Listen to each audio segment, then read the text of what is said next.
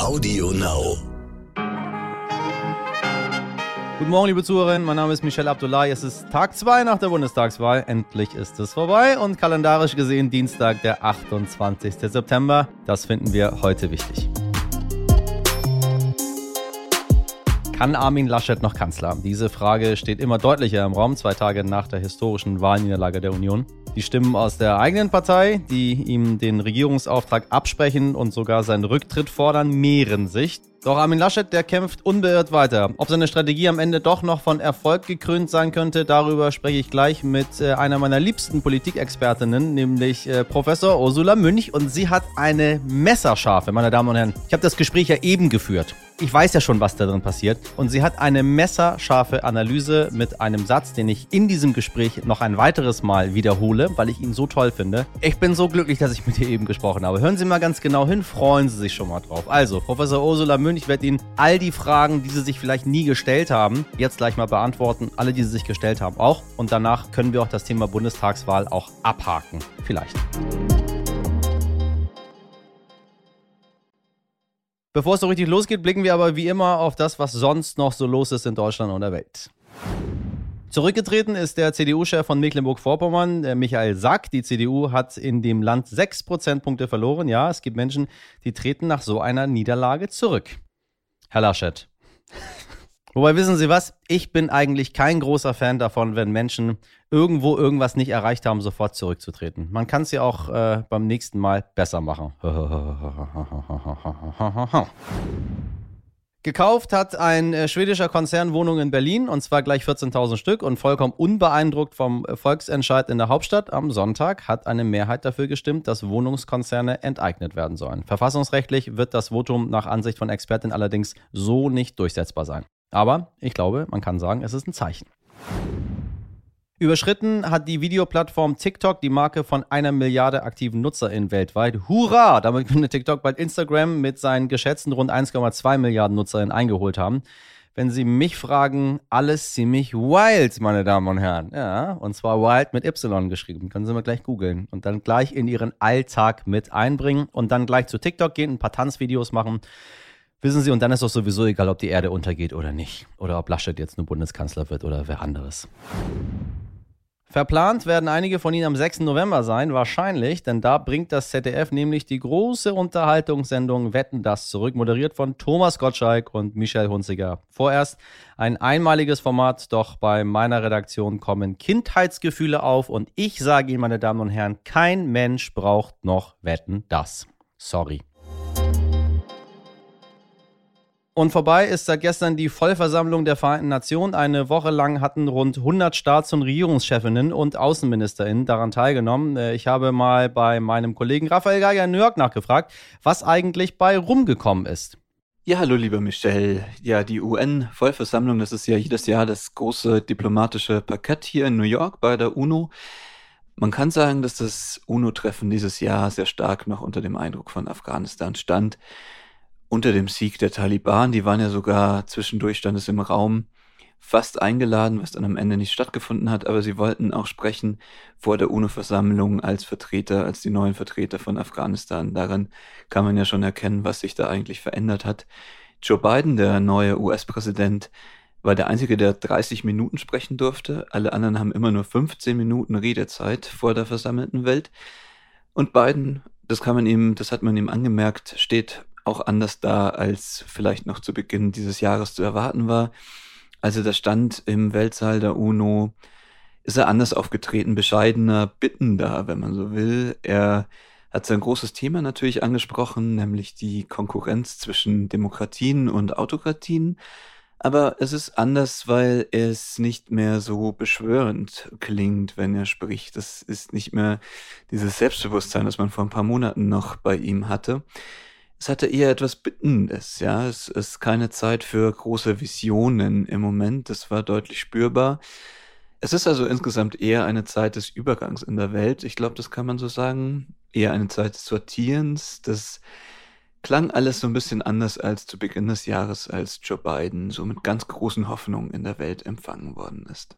Dann bewegt die USA ja gerade noch ein anderes Thema. Die MigrantInnen aus Haiti, 15.000 hatten in Del Rio in Texas unter einer Brücke kampiert. Viele von ihnen sind nun in ihr Heimatland abgeschoben worden. Und Biden hat da wahrlich keine gute Figur gemacht. Oder wie siehst du das? Joe Biden ist im Moment auf jeden Fall geschwächt, das kann man so sagen. Innenpolitisch sind es vor allem zwei Dinge und das kann man nun zynisch finden. Es ist einerseits Corona. Jetzt hat er eine Bilanz, die lautet wieder mehr als 2000 Tote jeden Tag und die Republikaner greifen ihn dafür an. Dazu kommt die Flüchtlingskrise an der Grenze zu Mexiko. Das ist ein ganz wichtiger Punkt, denn die Republikaner attackieren Biden da jeden, jeden einzelnen Tag. Die werfen ihm vor, dass er schwach ist, dass er Donald Trumps Mauer nicht weitergebaut hat ähm, und dass er die Leute einfach ins Land lasse. Das stimmt so nun nicht.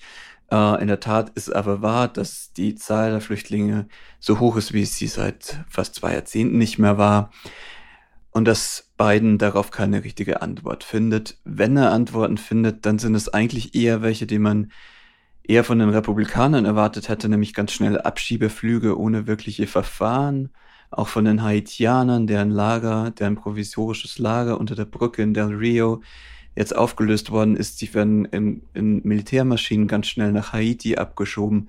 Kein Vorgehen, das man besonders humanitär findet. Andererseits ist es die äh, US-Vizepräsidentin Kamala Harris, die die Bilder von der von den berittenen Grenzpolizisten, den berittenen Polizisten, die den Flüchtlingen hinterhergelaufen sind am Fluss, ähm, kritisiert hat und gesagt, das, das sind wir nicht, das sind wir nicht als Land. Da ist also nicht wirklich eine Linie drin und man kann beiden sicher auch vorwerfen, dass er genauso wie Kamala Harris, die für das Thema eigentlich zuständig ist, seit Anfang des Jahres keine wirkliche Strategie entwickelt hat. Und wo wir Raphael schon mal hier haben, habe ich ihn natürlich auch gleich gefragt, wie der deutsche Wahlausgang in den USA aufgefasst worden ist. Haben die auch so viel Interesse an uns wie wir an ihnen? In Washington ist man erstmal erleichtert, dass es in Deutschland sowas gibt wie stabile Verhältnisse. Das ist ja keine Selbstverständlichkeit mehr, auch in westlichen Ländern nicht gerade hier in den USA nicht in den letzten Jahren. Also das ist kein radikaler Kandidat, niemand vom Rand auch nur ansatzweise in die Nähe des Kanzleramts in Berlin geschafft hat. Das nimmt man erleichtert zur Kenntnis und denkt, dass egal wer am Ende dann ins Kanzleramt einzieht, man weiterhin gut mit Deutschland zusammenarbeiten kann. Man hätte im Weißen Haus, das ist glaube ich kein Geheimnis, die größten Übereinstimmungen einerseits mit der CDU, andererseits mit den Grünen gesehen. Schon außenpolitisch, weil es die beiden Parteien sind, wo man die größten Übereinstimmungen hat im Umgang mit Peking und Moskau, also einen härteren Kurs gegenüber Russland und China. Andererseits wäre man, glaube ich, gespannt drauf gewesen, mit den Grünen beim Klimawandel zusammenzuarbeiten.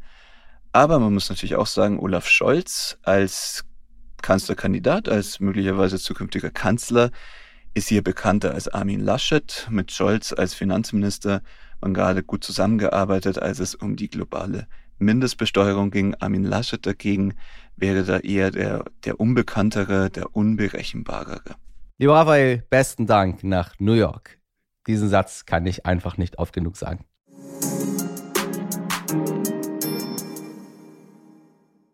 Wie soll man bloß eine Mutter austauschen? Das fragte die italienische Zeitung La Repubblica gestern nach der Bundestagswahl in Deutschland. Halleluja. Gute Frage, denn viele Wählende scheinen es selbst noch nicht zu wissen und haben sich deshalb auf, naja, nichts, sagen wir mal, so richtig festgelegt. Hauptsache irgendwo Mitte. Union und SPD sind fast gleich auf. Die AfD ist nach wie vor im Bundestag und die Linke ganz knapp auch noch, obwohl sie es nicht mal über die 5%-Hürde geschafft hat. Aber das kennen wir ja von der PDS früher, meine Damen und Herren. Denn dass sie trotzdem Abgeordnete in den Bundestag schicken darf, äh, hat sie den drei Direktmandaten zu verdanken, die sie geholt hat. Das ist eine Sonderregelung. Der Bundestag wird jedenfalls mit 735 Sitzen noch einmal 735 Sitzen so groß wie noch nie. Nur das chinesische Parlament mit 1,4 Milliarden Menschen, die dort leben, ist noch größer als unsers. Das wird ein teurer Spaß für die SteuerzahlerInnen. Liebe Hörerinnen, es gibt äh, so viele Aspekte zur Bundestagswahl, die am Tag nach der Wahl hochgekocht sind und die wir mit einer Politikexpertin besprechen wollen, die regelmäßige ZuhörerInnen vielleicht schon kennen. Professor Ursula Münch, Politikwissenschaftlerin und Direktorin der Akademie für politische Bildung.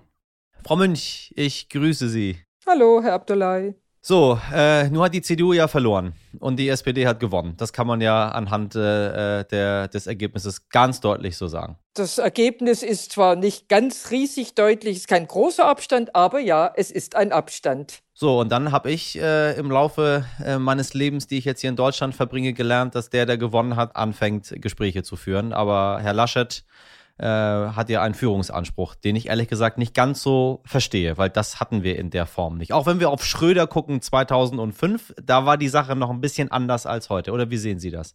Warum hat er diesen Führungsanspruch für sich? Ja, also inzwischen formuliert man das, glaube ich, auch schon ein klein wenig zurückhaltender, weil er ja auch schon aus der eigenen Partei gehört hat, Herr Laschet, äh, dass das da ebenfalls auf Kritik stößt, dass man so den Mund nicht so voll nehmen soll. Äh, also die Begeisterung für dieses Vorpreschen äh, hält sich auch bei der CDU und durchaus inzwischen auch bei der CSU in Grenzen. Äh, der Hintergrund ist natürlich so, äh, dass man zunächst sagen kann, wir hatten in der Bundesrepublik zum ersten Mal im Jahr 1969 sehr lange lange ist es her, aber einen äh, damals eigentlich fulminanten Wahlsieg äh, des damaligen Kanzlerkandidaten der CDU, das war Kurt Georg Kiesinger, und äh, ja, und er hatte eigentlich fast die absolute Mehrheit ja. der Mandate, aber eben nur fast. Ja. Und ein paar Wochen später war er in der Opposition, weil die Sozialdemokraten mit der FDP die Regierung gebildet haben. Also es geht durchaus, dass man auch als zweitstärkster äh, die, äh, die Führung beansprucht, wenn man es schafft, eine Mehrheit zu finden. Das ist logischerweise die Voraussetzung. Jetzt rufen aber alle Rücktritt, Rücktritt. Herr Laschet, äh, lassen Sie es. Wäre, wäre der Rücktritt eigentlich das Richtige, was man jetzt machen müsste? Also jetzt würde ich sagen, noch mal ein bisschen abwarten. Äh, gestern war das ja tatsächlich noch so ein Anspruch. Jetzt kann man natürlich verstehen, also der Laschet sitzt in der Ecke und ja und versucht seine Haut zu retten. Und er weiß, die einzige Möglichkeit, die eigene Haut zu retten, ist doch, oh Wunder, äh, zu einer Koalition zu kommen, die Jamaika-Koalition zusammen zu basteln.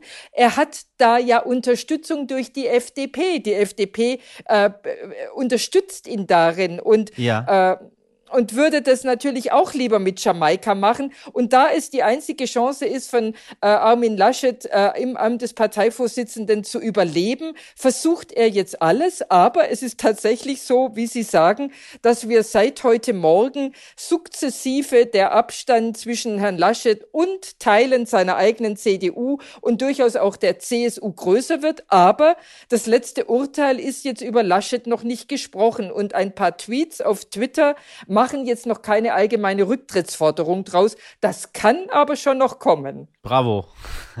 danke dafür. Dank, danke für diesen Satz, Frau, Frau Münch. Ein paar Tweets auf Twitter machen nicht eine allgemeine Rücktrittsforderung. Bravo. Ähm, sagen Sie, warum macht die FDP das? Jetzt gerade? Warum, warum äh, gießt sie da ähm, dieses, dieses äh, Öl ins Feuer? Äh, Habeck sagt, äh, das Realistischste und das, was uns am nächsten kommt, ist Ampel.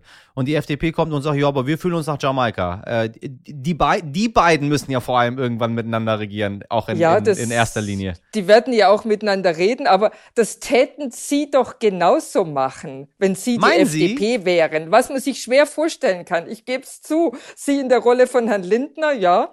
Aber das täten sie genauso machen. Und warum würden sie das genauso machen, lieber Herr Abdullahi? Weil sie strategisch denken, weil ja. sie taktisch denken und weil sie sagen, warum soll ich jetzt eigentlich schon sagen, dass ich als FDP keine andere Chance habe als die Ampelkoalition? Da kann ich gleich Omas Tafelsilber verkaufen. Also lieber doch noch mal ein bisschen pokern, hoffen, dass der Armin Laschet, wenn er auch sonst nicht besonders glücksam ist und glückreich und erfolgreich ist, vielleicht äh, beim Kämpfen um seine Haut und seinem letzten äh, Anzug äh, vielleicht erfolgreicher ist. Also sprich, die FDP versucht, ihren eigenen Preis nach oben zu treiben. Wissen Sie, ich habe ein bisschen das Gefühl, dass durch die neue Zeit, durch die neue Technologie, durch die Omnisichtbarkeit äh, der PolitikerInnen, die wir überall haben, auch durch das ganz andere Nahbare im Vergleich zu Helmut Kohl, wo man nicht so genau wusste, was er macht. Es gab so ein paar äh, Meldungen dazu, was er mal privat macht, das war's damit aber auch. Ähm, dass man das Gefühl hat, die sind so ein bisschen wie wir, sind die aber gar nicht, ne? Weil Politiker sind Politiker, die denken anders. Weil wissen Sie, wenn ich eine Wahl verliere würde, dann wäre ich, glaube ich, so dermaßen, also ich jetzt, wie ich hier stehe, dann wäre ich so dermaßen am Boden, ich wäre so traurig, ich wäre, ich wäre, äh, ich würde das akzeptieren wahrscheinlich, aber Politiker ticken irgendwie anders, ne? Das ist ein anderer Schlag Mensch. Also so würde ich es jetzt nicht sagen, dass es ein völlig anderer Schlag Mensch ist, aber es geht doch letztlich ich will das jetzt nicht verteidigen, ich will es nur erklären. Es geht für Laschet, geht es um sein oder nicht sein. Ja. Es geht darum, ob er nochmal, ob er das sich in Erfüllung bringen kann, äh, woran er gehofft, worauf er gehofft hat, wovon er geträumt hat. Das ist das eine, Kanzler zu werden. Und es geht, oder es geht darum, alles zu verlieren äh, und allerhöchstens noch als CDU-Abgeordneter im Bundestag äh, sein Austragsstüber zu haben. Und vor dem Hintergrund macht er jetzt etwas, was die CSU schon ganz gern bei ihm früher gesehen hätte. Er, er kämpft. Ja. Er kämpft. Er hätte vielleicht schon mal früher kämpfen sollen und gegen die richtigen Gegner. Äh, und die Fettnäpfchen vielleicht doch auslassen sollen, von denen die CSU heute so bösartig äh, gesprochen hat, dass er in jedes hineingetappt ist. Also er kämpft jetzt und zwar kämpft er deshalb äh, nicht für die Partei, nicht für das Land. Er kämpft jetzt zunächst mal auch für sich selbst, äh, um seine politische Zukunft. Und er weiß, wenn er diesen Kampf verliert, und ich gehe mal davon aus, dass er weiß, dass es relativ wahrscheinlich ist, dass er diesen Kampf verliert, aber dann dann ist es aus, dann endet er wie Martin Schulz. Was ist mit Herrn Scholz? Äh, nu, der hat nur gewonnen, aber halt ziemlich dünn mit äh, seinem anderthalb Prozentchen dort, äh, spricht aber von einem ganz klaren äh, Auftrag äh, der WählerInnen. Äh, ist es das gleiche Spielchen, was, was Scholz dann auf der anderen Seite spielt? Weil wir hauen ja immer auf Lasche drauf. Ich möchte auch ein bisschen auf Scholz draufhauen. Naja, sie hauen gern auf alle drauf, habe ich den Eindruck. ja, ich meine, natürlich, äh, es ist ja immer so die Frage, woran misst man? Und wir haben das ja am Wahlabend ja auch bei den Grünen erlebt. Natürlich haben die Grünen einen fulminanten Erfolg errungen. Das kann man ja den Grünen nicht absprechen. Also im Vergleich zur letzten Bundestagswahl. Gemessen an den eigenen Zielen ist es ein Misserfolg und äh, müssen die Grünen können nicht besonders zufrieden sein. Bei Scholz ist es so, gemessen gemessen an früheren SPD-Ergebnissen und gemessen an dem Anspruch, eine starke Regierung mit einer starken SPD zu bilden, äh, das ist nichts Umwerfendes, was er geleistet hat oder seine Partei geleistet hat. Gemessen an dem, wo, wo die SPD und Scholz vor einem halben Jahr gestanden hat, ist es ein Wintermärchen, ein Sommermärchen gleichzeitig. Mal ein ganz anderes Thema. Die Frauen im Bundestag. Ich habe es mir aufgeschrieben. Die Frauenquote ist von 31 Prozent auf sagenhafte 34,7 Prozent angestiegen. Das kann doch nicht angehen. Das kann doch 2021 in, in, in einer äh, so großen Demokratie wie Deutschland nicht angehen, dass Männer und Frauen im Deutschen Bundestag nicht gleichermaßen vertreten sind. Es ist zumindest irritierend. Ich gehöre nicht zu denjenigen, die sagen, dass ein Parlament nur dann ein demokratisches, legitimiertes Parlament ist, wenn es einen spiegelbildlichen Charakter hat. Äh, der Anteil der Dachdecker im Deutschen Bundestag ist auch deutlich niedriger als der in der Bundesrepublik oder der Anteil der Handwerker, der Anteil äh, der Arbeiter, der Putzfrauen und so weiter und so fort. Also ein Parlament muss nicht spiegelbildlich sein, aber natürlich, äh, damit kann man als Frau schon vor allem nicht zufrieden zufrieden sein. Äh, das ist traurig, äh, das ist zu wenig. Das hat ganz viel natürlich damit zu tun, wenn wir uns die Parteien anschauen, die im Parlament sitzen. Äh, nur wenige der Parteien im Parlament haben einen relativ hohen Frauenanteil bei den Mitgliedern. Das sind die Grünen, sind relativ weit vorn dran, durchaus auch die SPD, auch durchaus, ja, die Linkspartei hat einen relativ großen, hohen Frauenanteil bei den Mitgliedern. Alle anderen haben bei ihren Mitgliedern einen noch niedrigeren Frauenanteil. Und damit haben die Parteien natürlich so ein Rekrutierungsproblem.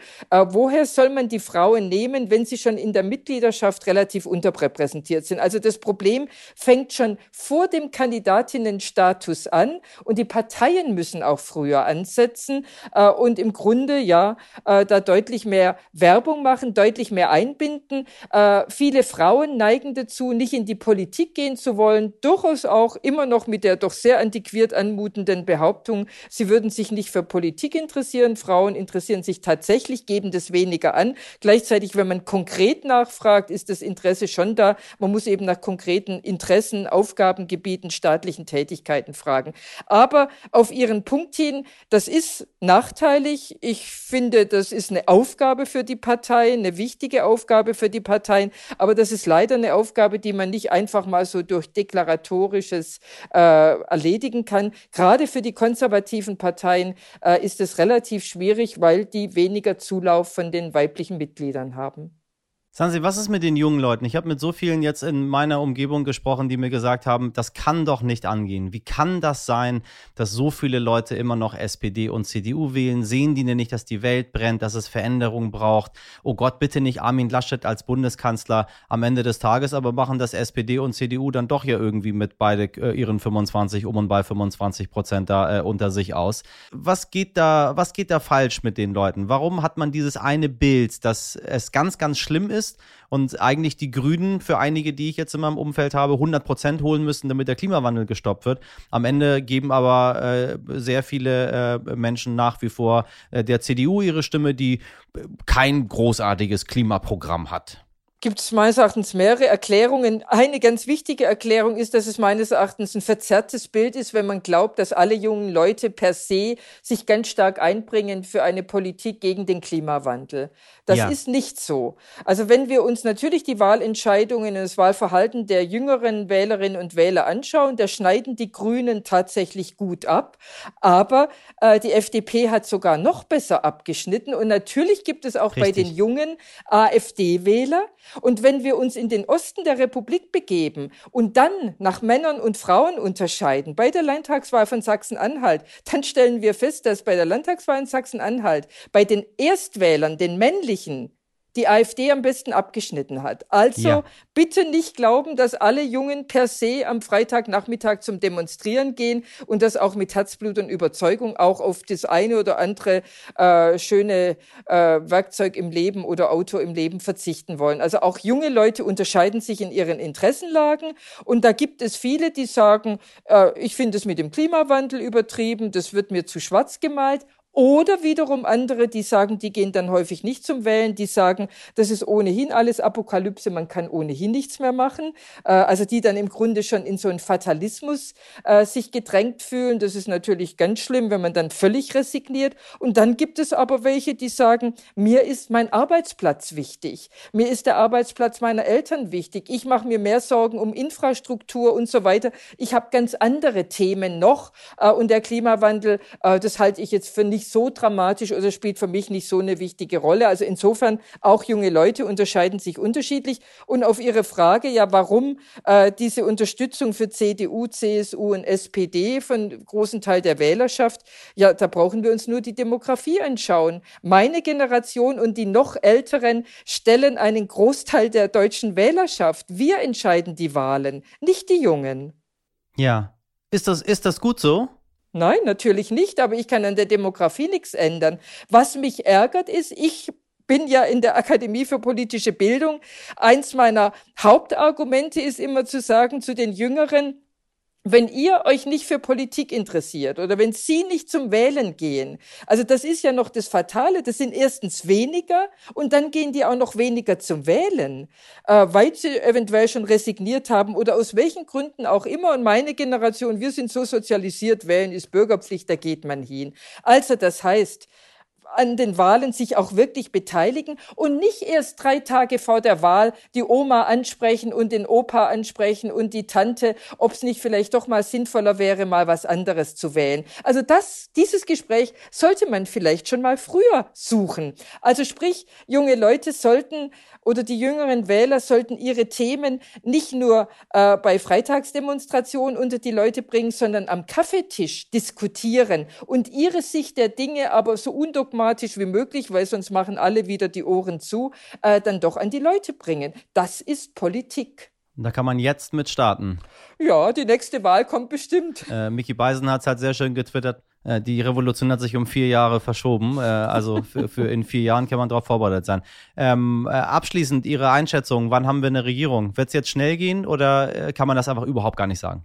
Also ich kann es nicht sagen, nach schnell sieht es nicht aus. Es hängt noch davon ab, ob das tatsächlich äh, mit Jamaika weiterverfolgt wird, ob CDU, CSU das tatsächlich daran festhalten, dieses Zitat Angebot zu machen oder ob sich die Stimmen in der Union durchsetzen, die sagen, vergesst es, vertane Liebesmüh, äh, wir haben einen zu schwachen Kandidaten äh, und auch gerade in der CSU gibt es einige, die sagen, bevor ein schwacher Armin Laschet ins Bundeskanzleramt einzieht, haben wir lieber eine Opposition, erneuern ja. uns dort mehr oder weniger und sind bei der nächsten bayerischen Landtagswahl, äh, haben einen klaren politischen Gegner, da haben wir mehr davon. Und die CSU ist in der jetzigen Bundestagsfraktion anteilsmäßig äh, stärker, äh, weil die CDU mehr Mitglieder verloren hat. Es kann in die Richtung gehen, dann geht es natürlich schneller, aber diese doch nennenswerten Unterschiede zwischen FDP und Grünen und natürlich der SPD, auch die müssen erstmal überwunden werden. Wir warten ab. Frau Münch, ich danke Ihnen ganz herzlich für Ihre Einschätzung.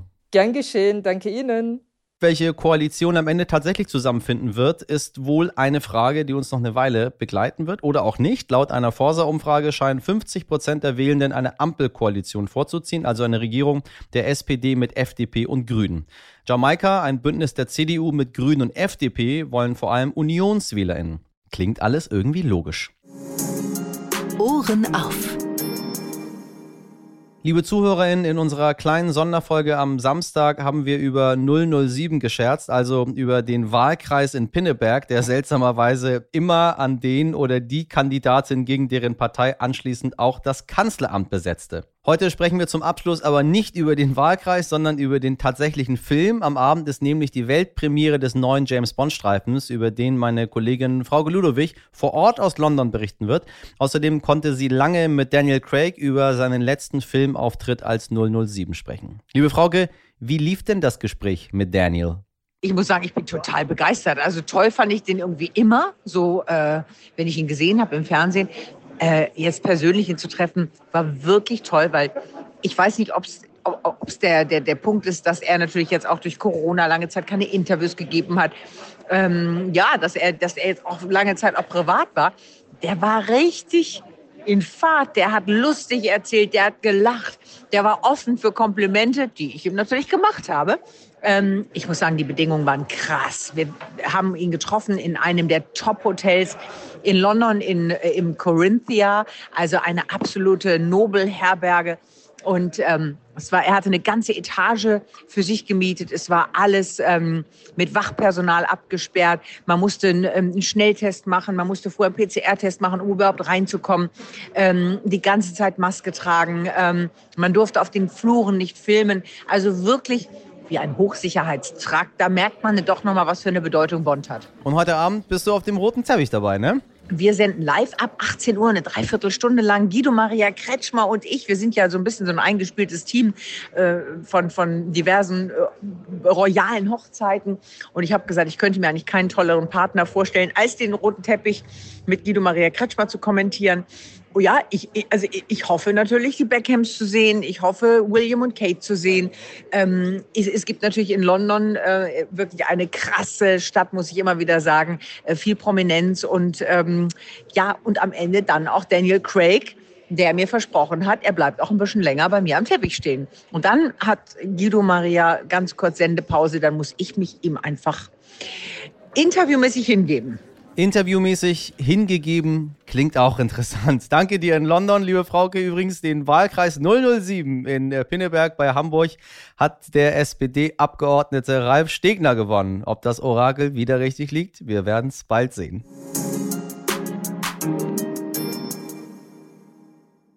Hingeben werde ich mich jetzt auch und zwar einer wohlverdienten kleinen Morgenpause. Wenn Sie mir eine Mail schreiben möchten, mein Postfach steht immer für Sie offen, meine Damen und Herren. Heute wichtig, at stern.de. Ich bedanke mich bei meiner Redaktion Sabrina Andorfer, Mirjam Bittner, Dimitri Blinski und Martin Schlack. Die Produktion hat heute Nikolas Himmerling für Sie übernommen. Wir hören uns morgen wieder, wie immer, ab 5 Uhr in der Podcast-App ihrer, ihrer, ihrer, ihrer Wahl. Jetzt äh, wünsche ich Ihnen einen guten Dienstag. Machen Sie was draus. Bis morgen, Ihr Michel Abdullahi.